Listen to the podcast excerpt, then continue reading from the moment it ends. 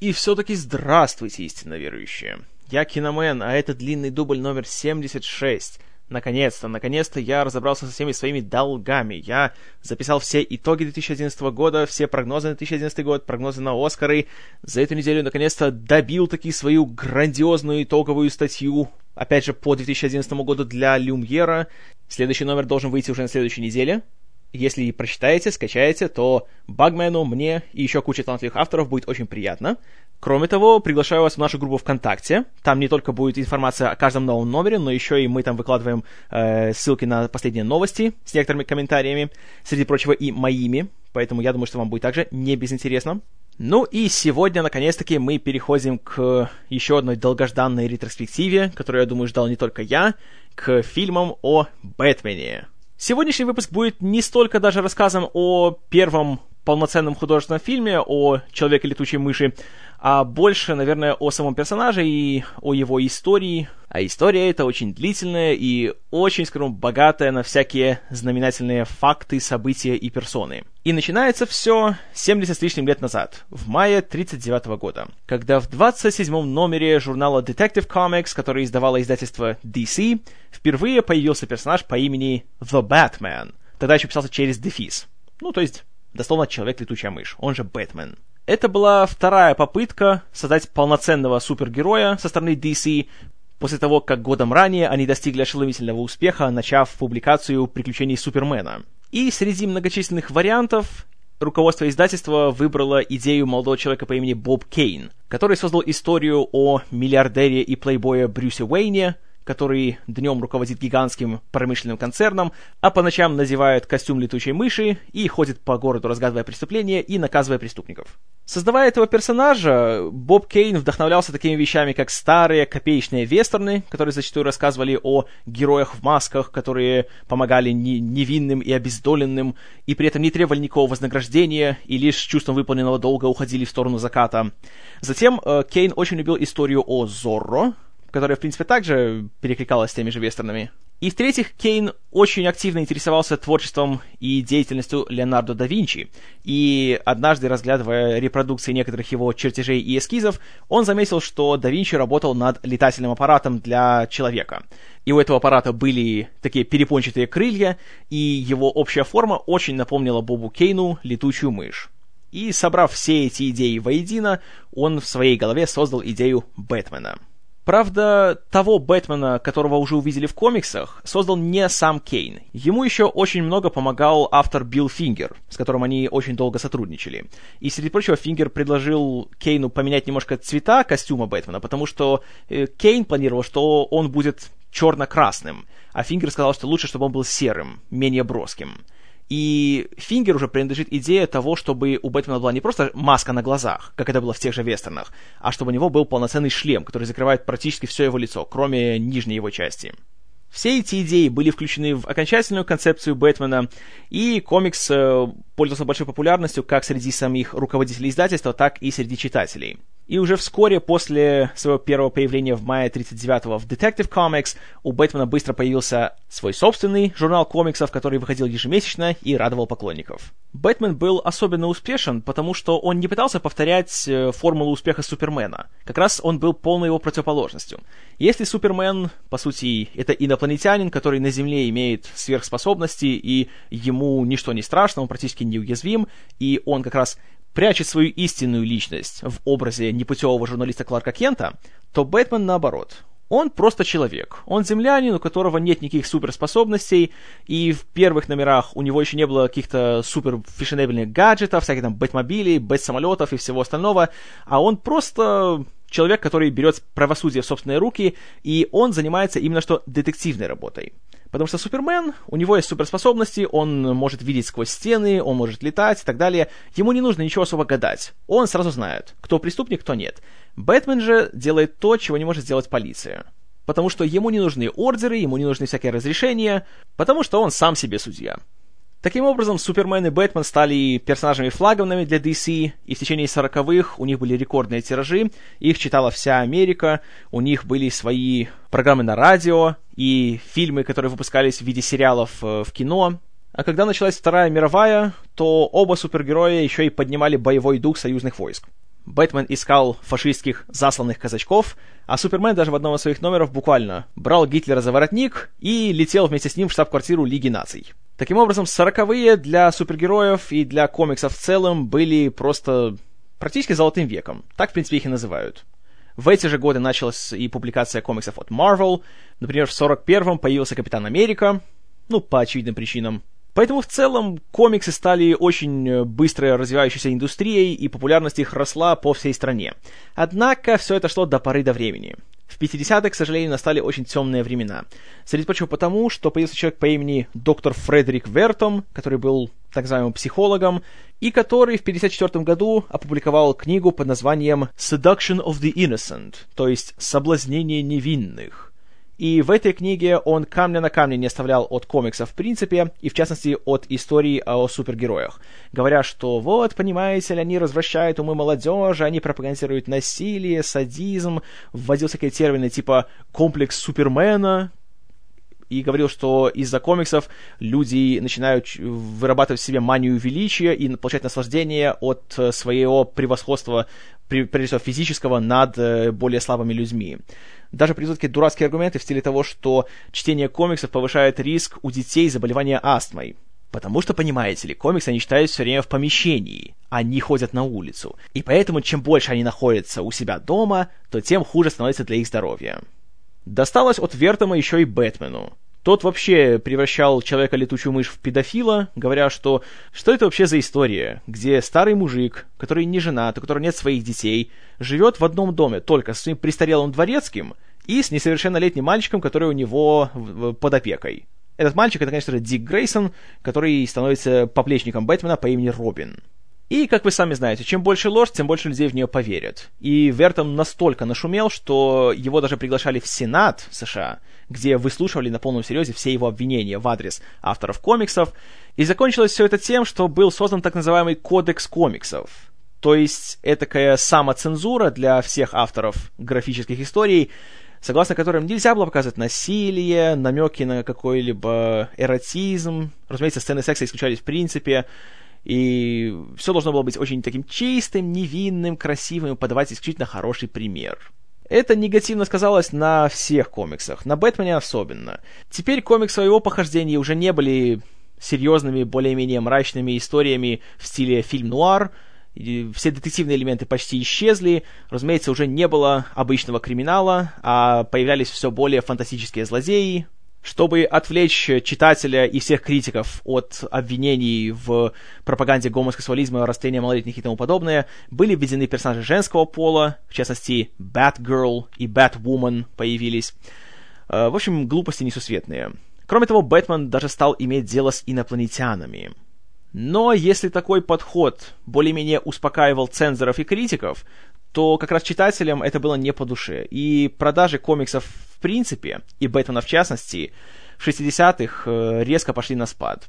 И обществу, в принципе, они уже перестали быть интересны. Тем более 60-е были такой, знаете, эпохой э, общего бунта против системы, появлялось движение хиппи, знаете, движение за гражданские права, Вудсток и все такое. И мужики в синих лосинах и сером латексе, которые на полном серьезе вот так вот бегают по городу и бьют преступников, уже мало кого привлекали. Но ситуация изменилась в 1964 году, когда в качестве редактора комиксов о Бэтмене был приглашен легенда своего дела Джулиус Шварц, который абсолютно кардинально поменял направление комикса, вернул его ближе к своим корням, избавился от большинства фантастических элементов, оставил только Бэтмена, Робина и Альфреда, больше никаких Бэт-женщин здесь не было. Истории стали гораздо более приземленными, никаких инопланетян, призраков и других вурдалаков, только преступники. Конечно, остались такие экзотические злодеи, как Джокер, Пингвин и Женщина-кошка, но снова-таки они были просто людьми, а не сверхъестественными созданиями.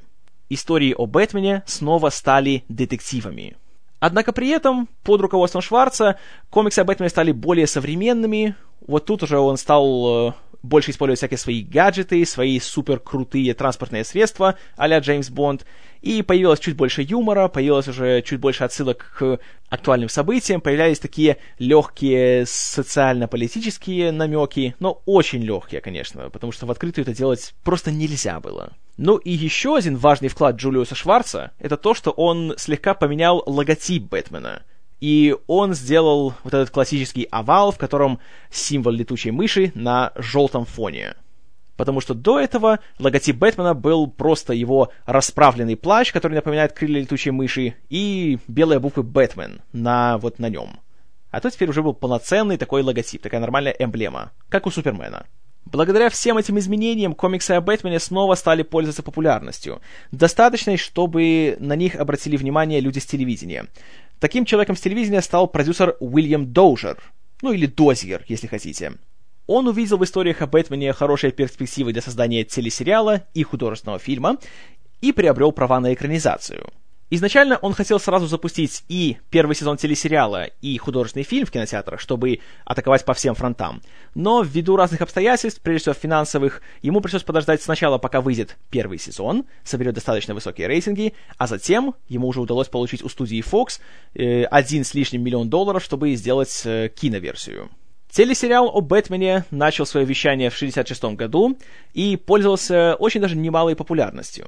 Однако с комиксами у него было очень мало общего. Прежде всего, он выделялся своим тоном, который был вообще-то несерьезным, был практически фарсовым и во многом пародировал комиксы, включая даже то, что в экшн-сценах, когда Бэтмен и Робин наносили удары по какому-нибудь злодею, то появлялись анимационные надписи типа «Bang» или «Pow» или «Zap», Актеры играли, точнее сказать, переигрывали, на чем свет стоял. Э, во всех их фразах были сплошные каламбуры, злодеи были на редкость преувеличенными. Манера съемки тоже была довольно экзотическая. Практически в каждом втором кадре камера была наклонена где-то градусов так на 40, поэтому перспектива вся была такой косой немножко. В общем и целом, фанаты комикса плевались от этого сериала, потому что, по сути, это было абсолютной профанацией всего того, что они знали и любили. А вот массовый зритель отнесся к этой всей истории очень даже положительно. Разумеется, они это все всерьез не воспринимали и смотрели Бэтмена скорее как э, ситком, чем как полноценную какую-то захватывающую триллерную историю. И именно в пародийном ключе был снят э, первый полнометражный фильм о Бэтмене. Делала его вся та же группа, что и делала телесериал. Главные роли Бэтмена и Робина исполнили Адам Уэст и Берт Уорд, Почти всех злодеев из сериала играли те же актеры. В роли Джокера был Сезар Ромеро, который до сих пор остается единственным латиноамериканцем, который сыграл этого злодея. А, в роли Пингвина был Берджес Мередит, который спустя 10 лет чуть не получил Оскара за Рокки. В роли загадочника был Фрэнк Горшин, а вот на роль женщины-кошки пришлось поменять актрису, потому что Джули Ньюмар, которая все время исполняла ее в сериале, была занята другими проектами, и Уильям Доужер нанял актрису Ли Мэриуэтер. Ходит еще такая история, что Адам Уэст перед съемками фильма хотел потребовать от продюсера больше денег, чем он получал за сериал. Но ему угрожали тем, что его уволят и найдут другого актера. Поэтому он получил ровно такой же гонорар, что и за съемки на телевидении. Сценарий к «Бэтмену. Двоеточие художественному фильму» написал Лоренцо Сэмпл-младший, который трудился и на сериале, а за режиссуру взялся Лесли Мартинсон, также телевизионный режиссер, который до конца своей жизни работал на телевидении, в принципе, ничем особенным там не отличился. Если ничего не путаю, еще снимал серии «Детектива Магнума» и «Команды А». Но был, знаете так, ремесленником, а не художником, человеком по найму, который ничем особенным не славился. Фильм вышел в прокат в июле 1966 года. Свои затраты он окупил, но хитом он не стал. Отзывы также он особо положительные не собрал, хотя вот уже за последующие 40 с лишним лет теперь его считают таким, знаете, культовым фильмом. Теперь у него есть много поклонников, но современники особо благосклонно к нему не относились. Сериал продержался в эфире еще два сезона, и в 68-м его закрыли в связи с падающими рейтингами. Уильям Доужер, кстати, на этом не закончил свои отношения с DC. Впоследствии он еще сделал телесериал о «Зеленом шершне», где в главных ролях были Ван Уильямс и, внимание, Брюс Ли. А затем он еще пытался сделать телесериал о Чудо-женщине. Правда, там ничего не получилось. Но вернемся к Бэтмену. Это фильм, у которого очень такая двоякая репутация. Есть фанаты Бэтмена, которые его презирают и считают, что это одна из тех причин, по которым люди, в принципе, не воспринимают всерьез супергероев, терпеть не могут комиксы и Бэтмена в частности. А есть люди, которые вот смотрят его, и несмотря на то, что фильм очень-очень плохой, получают гигантское удовольствие. Скажу честно, я отношусь ко второй группе.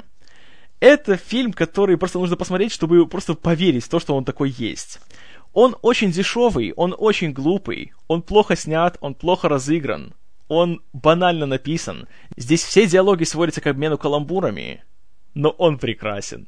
От него такое просто удовольствие я получил, когда пересматривал его на днях, что, знаете, вот этот фильм — это просто хрестоматийное определение понятия «так плохо, что хорошо». Начиная от его вступительных титров, в которых есть длиннющее посвящение о том, что этот фильм создан для тех, кто следит за законом и порядком, а также для тех, кто просто любит хорошо проводить время и имеет чувство юмора. Воспринимать всю эту историю всерьез — это противопоказано. Но это так и не нужно делать, потому что фильмы снимались как пародия, как фарс, как комедия. Причем намеренная. И в этом плане он смотрится очень даже хорошо. Конечно, очень небольшой бюджет, потому что миллион четыреста, сколько он стоил. Даже в середине 60-х это были небольшие деньги для фильма, а тем более для фильма с таким большим масштабом, как здесь. Это видно везде. Начиная с первой такой динамичной сцены, где Бэтмен и Робин сначала на своем Бэтмобиле несутся в аэропорт, и по дороге буквально Робин звонит в аэропорт и говорит «Бэтмобиль аэропорту, готовьте Бэт-вертолет».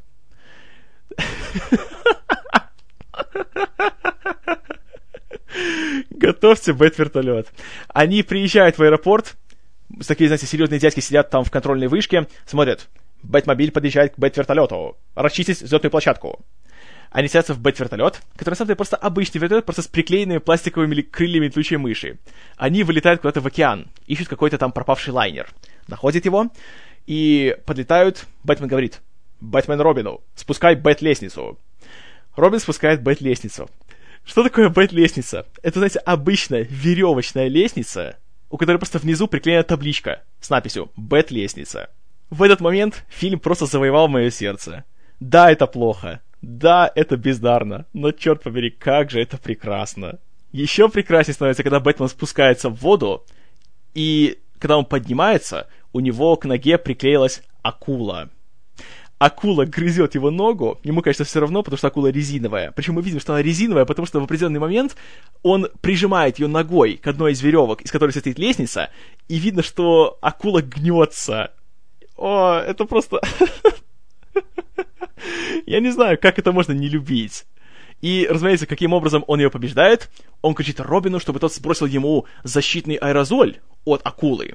Разумеется, бета-аэрозоль.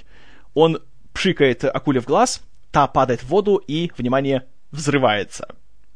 Вот эта сцена, знаете, она, в принципе, для вас должна быть определяющей. Если вы засмеялись в этот момент, как это сделал я, кстати, приношу извинения, что я сегодня смеюсь в подкасте, это, конечно, очень непрофессионально, но, надеюсь, простите в этот раз. Так вот, если вы засмеетесь, то фильм дальше вам понравится, потому что дальше градус абсурда только будет повышаться, включая уже ставшую популярной на YouTube сцену, где Бэтмен носится с гигантской бомбой и думает, куда бы ее бросить, но везде есть люди или какие-то там оркестры ходят, или животные, или рыба в океане, и он говорит, бывают дни, когда просто не знаешь, как избавиться от бомбы. Если же вы это посчитаете идиотизмом и пустой тратой своей жизни, то выключайте сразу здесь и не смотрите дальше. Но если будете смотреть дальше, то вас ждет куча просто тотального маразма. Причем со всех точек зрения. Как в плане актерской игры, тут Адам Уэст, он, конечно, просто, знаете, мастер по... Я даже не знаю, как это назвать. У него есть такая вот интересная манера игры, когда он говорит по два слова за раз и резко меняет свою интонацию. «Скорее, Робин, в Бэт-пещеру! Мы не можем терять ни секунды!» И повторюсь, это так плохо, что это просто великолепно. Э, кстати, фанаты фильма Kick-Ass, он же Пипец. Если вам интересно, почему герой Ника Кейджа, когда он одевает свой совсем не похожий на Бэтмена костюм и начинает вот говорить таким странным голосом в стиле «Ты знаешь, как нас найти, парень?» То знаете, что этим самым Кейдж отдавал дань уважения Адаму Уэсту. Остальные актеры от Уэста тоже не отстают. Берт Уорд в роли Робина — это просто ходячая карикатура. Особенно эти его любимые восклицания «Holy, что там, Бэтмен?» Типа того, когда э, на Бэтмена бросается акула, он смотрит вниз и кричит «Holy sardine!» То есть Пресвятая сардина! Глупо? Еще как. Весело? О, да! Актеры, играющие злодеев, тоже переигрывают, на чем свет стоит. Сезар Ромеро в роли Джокера напоминает скорее старого педофила, чем отмороженного убийцу. Берджис Мередит в роли пингвина — это тоже что-то с чем-то. А Ли Мэриуэтер в роли женщины-кошки, знаете, э, да, да, она ходит весь фильм в обтягивающем латексовом комбинезоне, и э, да, вот все, что я скажу о ней. И, конечно же, особенно веселит тот факт, что э, по сюжету она, скажем так, работает под прикрытием, под видом советской журналистки с непроизносимым именем. И когда Бэтмен видит ее уже в образе кошки, несмотря на то, что реально ее лицо почти все видно, у нее только вот есть такая как бы повязка на глазах, типа маска, он понятия не имеет, что это она же. И только когда она ее снимает, то он шокированно смотрит на нее, и все, понимаете, его сердце разбито. Это гениально. Не говоря уж о том, что злодеи понятия не имеют, что Брюс Уэйн — это Бэтмен, несмотря на все абсолютно очевидные сходства, включая его голос. Так можно еще очень долго разбирать каждую сцену, вплоть до того, как э, злодеи, их, кстати, аж четверо, э, Джокер, Загадочник, Женщина-кошка и Пингвин, они объединяют свои усилия, и с помощью устройства под названием «Полный дегидратор» они уничтожают Совет Безопасности Объединенных Наций, который здесь называется Объединенный мир, и превращают их в кучки каких-то порошков. Это, конечно, да, э, это можно все долго еще анализировать, долго с этого все стебаться, но я лучше вам рекомендую. Знаете, посмотрите сам фильм. Он очень плохой.